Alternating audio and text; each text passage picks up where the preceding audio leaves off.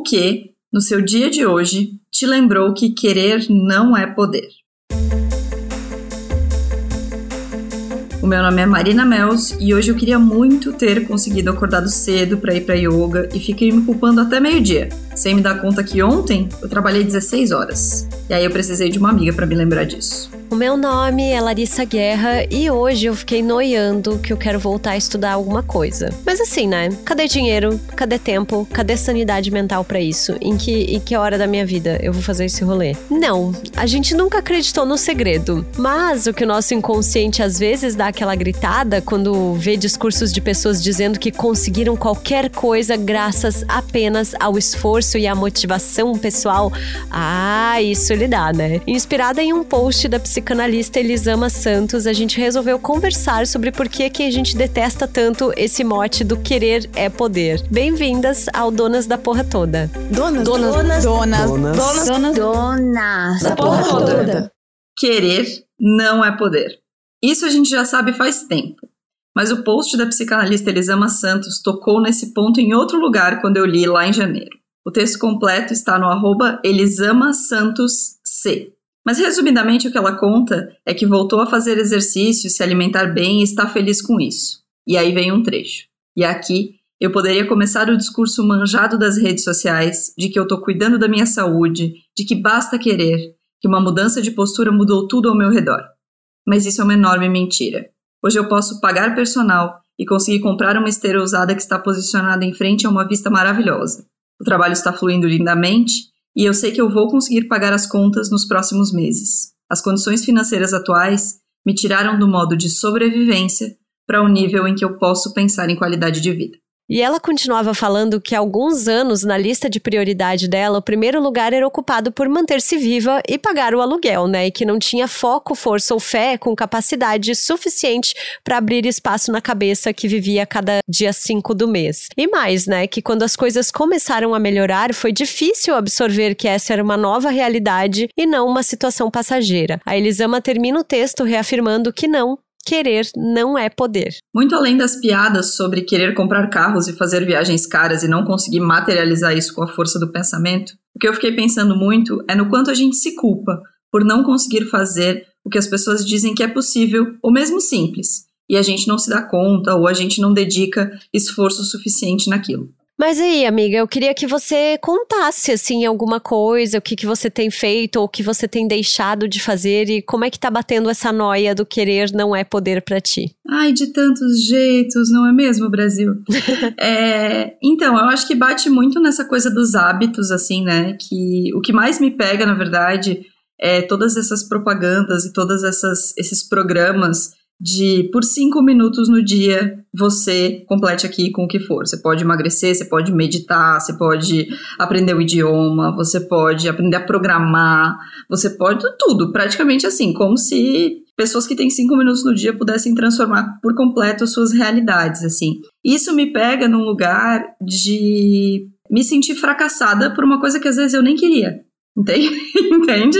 Então, assim, eu tenho cinco minutos no dia. São cinco minutos que eu vou poder sentar no sofá e fazer absolutamente nada, ou ver uma série de romance infantil, ou, sabe, qualquer coisa desse tipo. Mas não.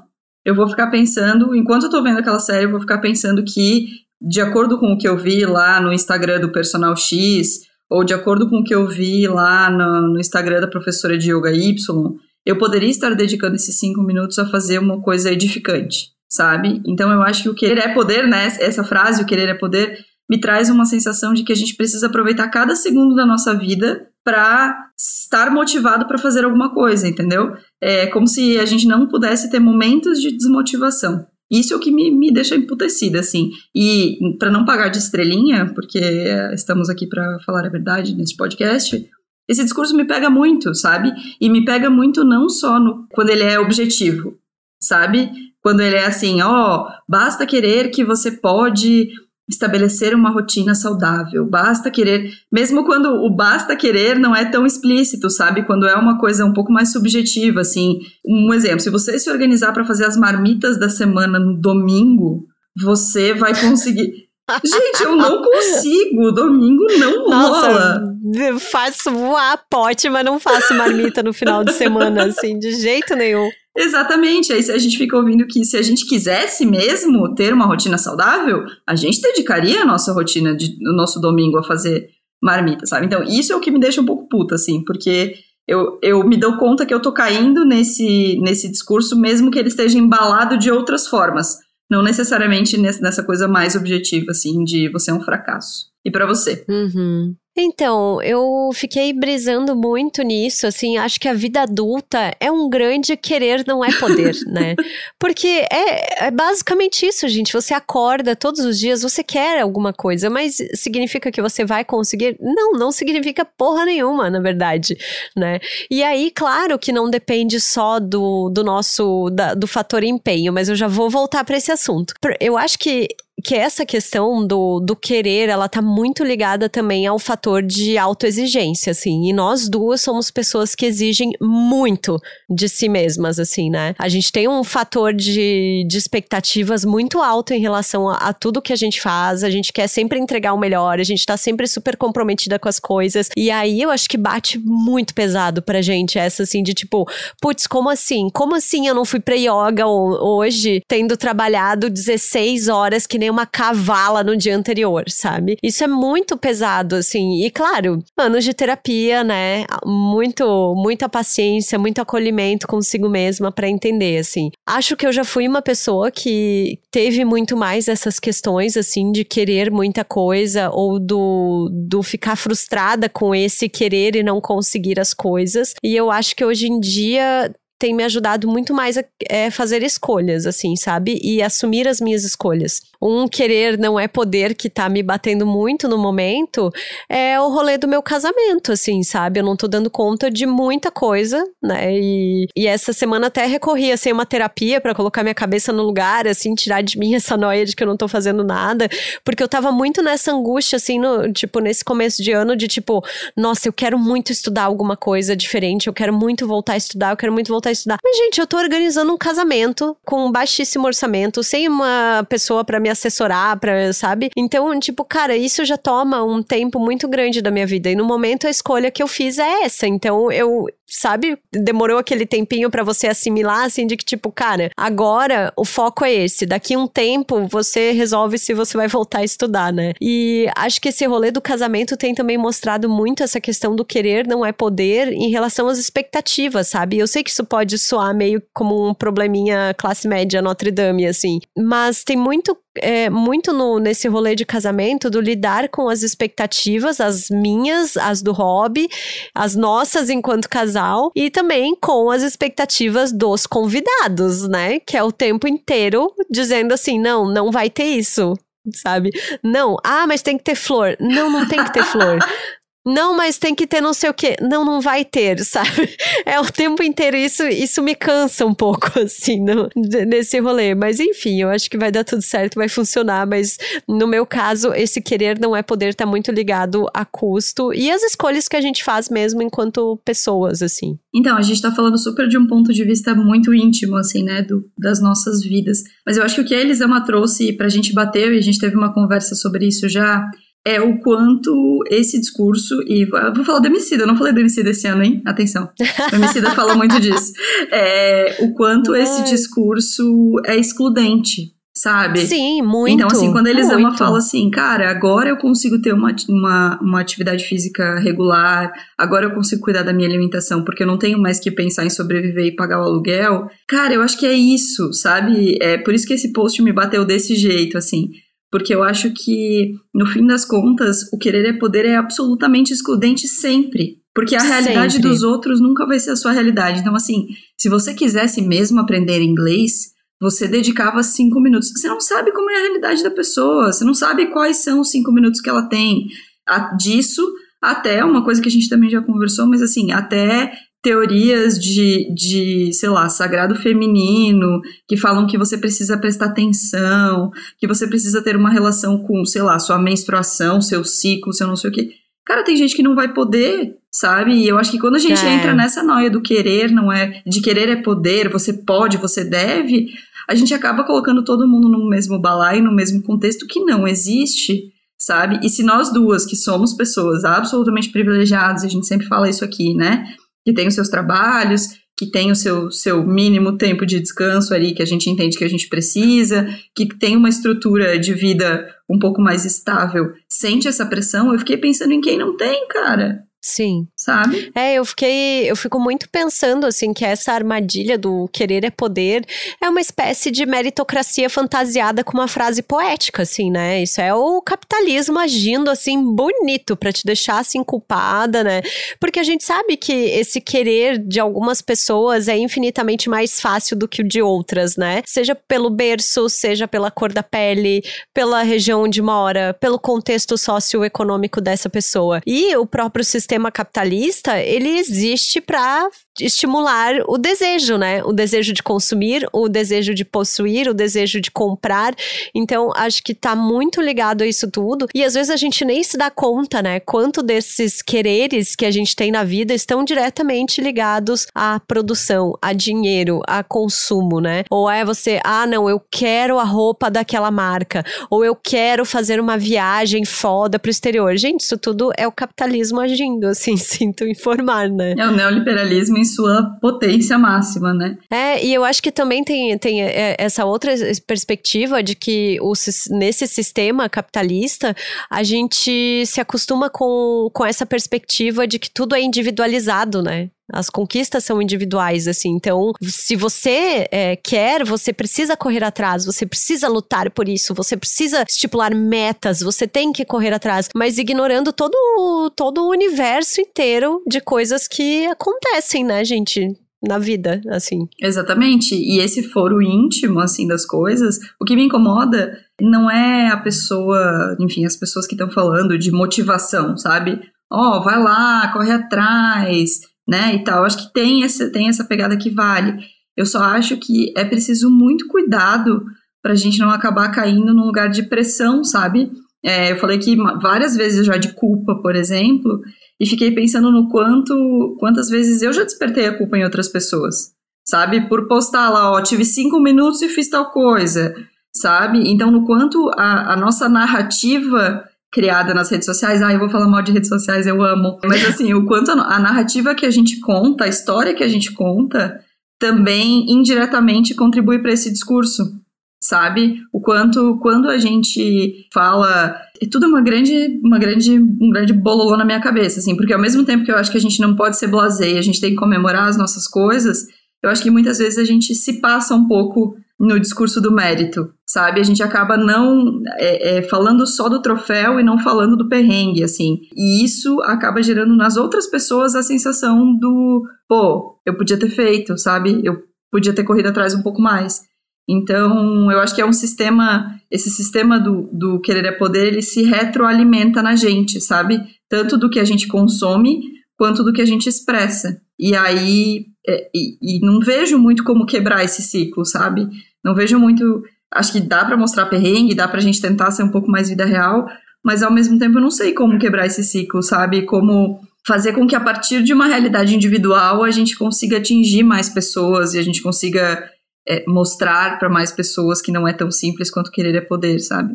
É, eu também não faço ideia, amiga. Enquanto tu tava falando, eu tava pensando uma coisa que me incomoda, assim, que às vezes as pessoas vêm e dizem para mim assim: Meu, mas tu faz um monte de coisa, não sei o quê. Tipo, tu acorda às seis da manhã, tu vai pra academia, tu blá blá blá blá blá blá. Só que eu acho que esses, esse querer também, e a gente eu acho que precisa assimilar isso, assim, de uma forma, ele sempre implica numa renúncia, né? Então, aí quando a pessoa fala assim, ah, meu, mas tu tá fazendo aí 500 mil coisas, tu foi pra academia, não sei o que, não sei o. Tipo, eu queria ter a tua disposição. Eu, gente, não é uma questão de disposição, sabe? É uma questão de entender algumas coisas que eu quero fazer, entender que outras eu não vou conseguir fazer, sabe? Eu não vou conseguir ficar acordada até as 11 da noite para ver o Big Brother, sabe? E em compensação, eu vou acordar às 6 da manhã e, e vou treinar, sabe? E eu não fico pregando isso para todo mundo, assim, do tipo, você tem que ir treinar. Eu Nossa, treinar é muito bom. Tipo, claro, para mim funciona super, sabe? É uma coisa que a gente sempre fala nós duas, né? Tipo, você ter voltado pra yoga maravilhoso, mas tipo, é isso. É, eu aqui do meu jeito, você do seu jeito, e cada uma trilhando as suas vontades e tentando exercer esse querer da sua forma, né? Sem atropelos e sem, sem muito mais coisa, assim. Mas eu fico, fico meio encucada também com essa questão de motivação, assim, né? Tipo, o que que te motiva todos os dias? Cara, né? e sabe que outro dia eu entrei nessa brisa? Que era assim, como com a nossa geração e com a visão crítica que temos, né, que estamos construindo a respeito de motivação, assim, do que, que é motivação. Como motivar? Entende? Porque assim, é, por um lado a gente ouve que, cara, só dinheiro motiva as pessoas. Por outro, a gente ouve que não, agora não é mais só dinheiro, você também precisa ter qualidade de vida. Por outro, você ouve que as pessoas querem mais tempo, que na verdade o que motiva as pessoas é ganharem tempo, sabe? E eu cheguei à conclusão de que eu não faço a menor ideia. Eu não sei o que, que motiva as pessoas, as pessoas num sentido mais amplo, assim, sabe? Para mim, eu acho que são fases muito diferentes, assim, sabe? O que me motiva em uma determinada fase não é o que vai me motivar em outra. Então, eu já tive fases em que eu tô muito motivada pela grana. Ou porque preciso, ou porque quero. Ou porque quero, sei lá, comprar alguma coisa e aí tô muito motivada pela grana. Ou porque preciso pagar tal coisa e estou motivada pela grana. Em outras eu percebo que não, que a realização é muito maior, sabe? Então, quando você diz que não para um cliente cagado e consegue e consegue é, fazer isso com tranquilidade, eu penso, pô, mas peraí, a minha motivação para isso não é grana. A minha motivação para isso é uma paz de espírito de, de saber que eu estou fazendo meu trabalho para alguém que realmente merece ou valoriza aquilo. Então eu acho que é difícil motivar hoje em dia. Eu fico pensando que as pessoas que trabalham com isso, né, no, nas gestões de pessoas aí que tem como missão motivar, devem estar tá encarando uma treta, assim. E o que, que te motiva? Nossa, nossa, deve ser muito difícil. Eu não queria ser RH numa hora dessas, tá? Porque deve ser muito, muito, muito complicado. E assim, complicado você não cair nesse, nesses, nessas pieguices, assim, nesses clichêsão, né? Deve ser muito complicado mesmo. Então, eu acho que o que sempre me motivou na vida, assim, desde os 17 anos, foi, tipo, acordar e pensar, assim, de que eu não tinha a possibilidade de dar errado na vida, assim, sabe? No sentido de que se eu desse errado, significaria que eu ia voltar para Lages, voltar para casa da minha mãe, voltar para aquele universo que eu não queria participar assim, que eu não, que não, me, não me identificava. Então, acho que a minha motivação sempre esteve muito ligado a esse não é um medo do fracasso, assim, mas é a, essa é, é, a não opção, assim, sabe? Eu nunca tive a opção de não dar certo, sabe? As coisas.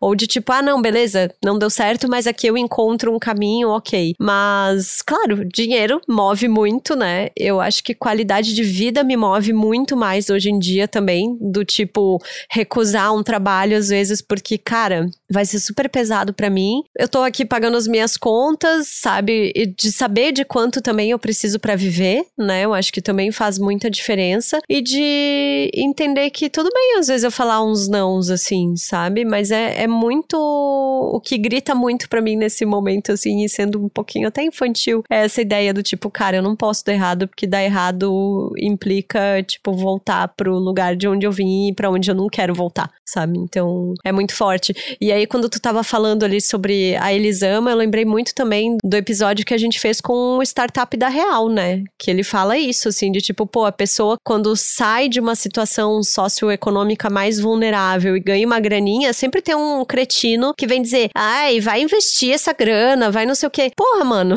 né? Porra, Eu quis um tênis a vida inteira, pô. É, ele quis o tênis, deixa comprar o tênis, vai no dentista, sabe? Uma coisa que eu vi esse menino ali, quando ele fez aquela pausa dele no final do ano, ele falou: olha, uma das primeiras coisas que eu fiz quando eu ganhei dinheiro foi pagar um psiquiatra, sabe? Foi pagar uma terapia, foi tipo, entender como é que eu tava no meio disso tudo, né? Então, acho que tem necessidades muito mais básicas, assim, e que esse querer é muito subjetivo para cada um. Cara, é isso. O que me pegou no post da Elisama foi muito o tirar do plano individual, assim, sabe? Foi muito. É, é, a gente, toda vez que a gente tiver esses gatilhos, assim, sobre sobre a gente se sentir culpado por não fazer X coisa que vai levar a X resultado, a gente conseguir respirar e pensar, tá, quem tá me falando isso? Tá partindo da mesma realidade que eu? E muitas vezes talvez é, é, esteticamente nas redes sociais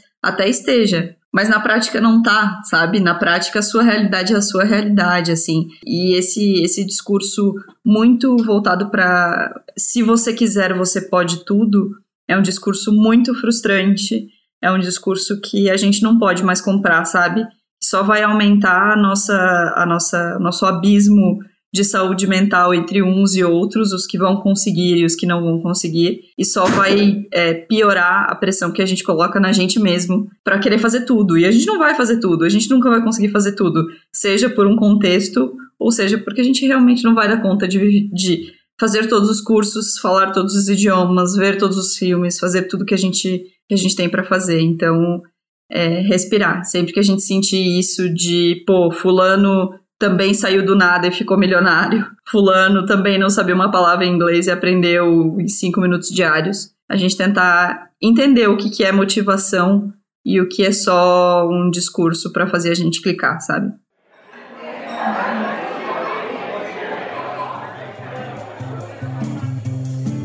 Querer mesmo, a gente queria o quê? ter essa conversa numa mesa de bar, né, gente? Mas nem para isso querer é poder, não é mesmo, Brasil? Ah, mas a gente tá aqui para dividir com vocês mais uma vez o que a gente tá consumindo para conversarmos essa semana. Antes, vale lembrar que você pode ir lá no Donas da Petuda e a gente tá sempre por lá respondendo e amando conversar com vocês. Os feedbacks dos últimos episódios foram muito legais. A gente ama textão. Pode mandar.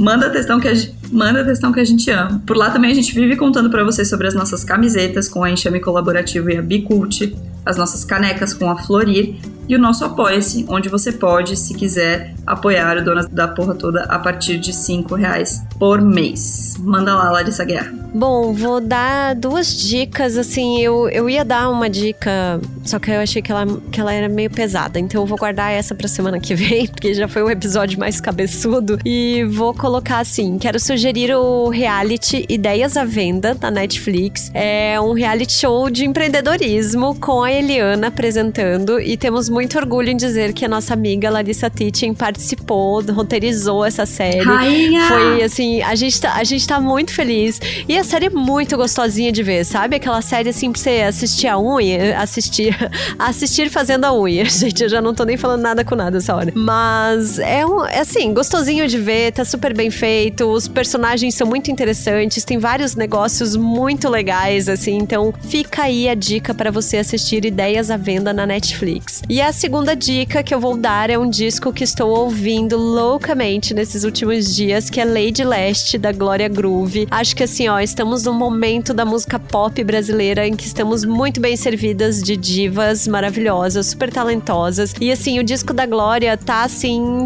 perfeito, perfeito. Fora toda vermelha, né? Tá trabalhada no vermelho, essa coisa que é uma cor tendência pra esse ano. E eu amo que ela transita, assim, ela passeia pelos, por vários ritmos, né? Tu tem pagodinho, tu tem uma, uma pegada assim mais pisadinha, tu tem pop, tu tem rap, tu tem rock. Cara, foda, assim, foda, foda, foda. Muito bem. Eu estou numa fase que eu tô tendo uns dias meio esquisitos, eu tô trabalhando muito, tô com muita coisa na cabeça. Então, sabe aquela fase que você não tá conseguindo fazer nada? Você não consegue ler, você não consegue ver muita coisa. Enfim, estamos nesse momento, mas eu tenho duas dicas. Uma é que eu e Mozão começamos a ver a terceira temporada de Afterlife, que é uma série que eu indiquei aqui, mas faz bastante tempo. A terceira temporada a gente viu só, acho que dois ou três episódios, ela ainda não me pegou, mas eu acho que a série vale a indicação pelas duas primeiras temporadas, porque é uma série incrível sobre afeto, sobre luto, sobre humor o Rick Gervais ele faz um papel que ele nunca tinha feito assim e eu acho a série a série é dele é produzida por ele é roteirizada por ele ele é incrível. Essa série é um cristalzinho assim de todo o mundo de conteúdo da Netflix. Eu acho que tranquilamente essa série tá no meu top 10 assim eu realmente gosto muito. Então se você ainda não viu Afterlife os episódios são bem curtinhos desses que Larissa gosta assim são episódios de 20 minutos. A série é super bonita e vale muito a pena. E o segundo é um pouco mais cabeçudo, mas vale muito. É uma matéria que saiu essa semana na Piauí. É, embora ela tenha sido escrita em agosto de 2021, mas ela estava proibida de ser veiculada, né? Não vamos comentar a esse respeito. Que é sobre o caso do Márcio Smelling, aquele humorista barra diretor da Globo. Foi acusado de assédio e afastado, né? Supostamente ele saiu por vontade própria, mas a matéria comprova que não foi bem assim. E a matéria tá lá no site da Piauí e eu achei muito impressionante é, a matéria por ela mostrar muito didaticamente o poder que o jornalismo tem de desvendar alguns discursos, assim, e mostrar o quão frágil é tanto o compliance das empresas, que é um setor novo e que ainda não uhum. tem muito, enfim, muito para onde correr, quanto o setor judiciário brasileiro quando o assunto é violência contra as mulheres, assim. Então, a matéria traz provas absolutamente contundentes, assim, é um trabalho de jornalismo muito foda, como quase tudo que a Piauí faz. Então, eu acho que tanto a primeira matéria que eles fizeram sobre isso, que foi um grande estardalhaço, né, é, sobre o caso do Márcio Smelling, quanto essa segunda matéria, que tem o título de O Cerco, valem muito a pena pra gente valorizar um pouquinho mais o trabalho dos amiguinhos jornalistas, porque eles precisam. É isso, gente. Temos um episódio, fiquem bem, voltamos a nos falar semana que vem. Lembrem-se de seguir o Donas no arroba Donas da Petoda nas redes e se cuidem, né? É isso, gente. Beijo. O Donas da Porra Toda é uma produção independente. Produção, roteiro e apresentação, Larissa Guerra e Marina Mels. Edição e tratamento de áudio, Bruno Stolf. Mais informações no site www.donasdapetoda.com.br ou nas redes sociais no arroba Donas da Petoda.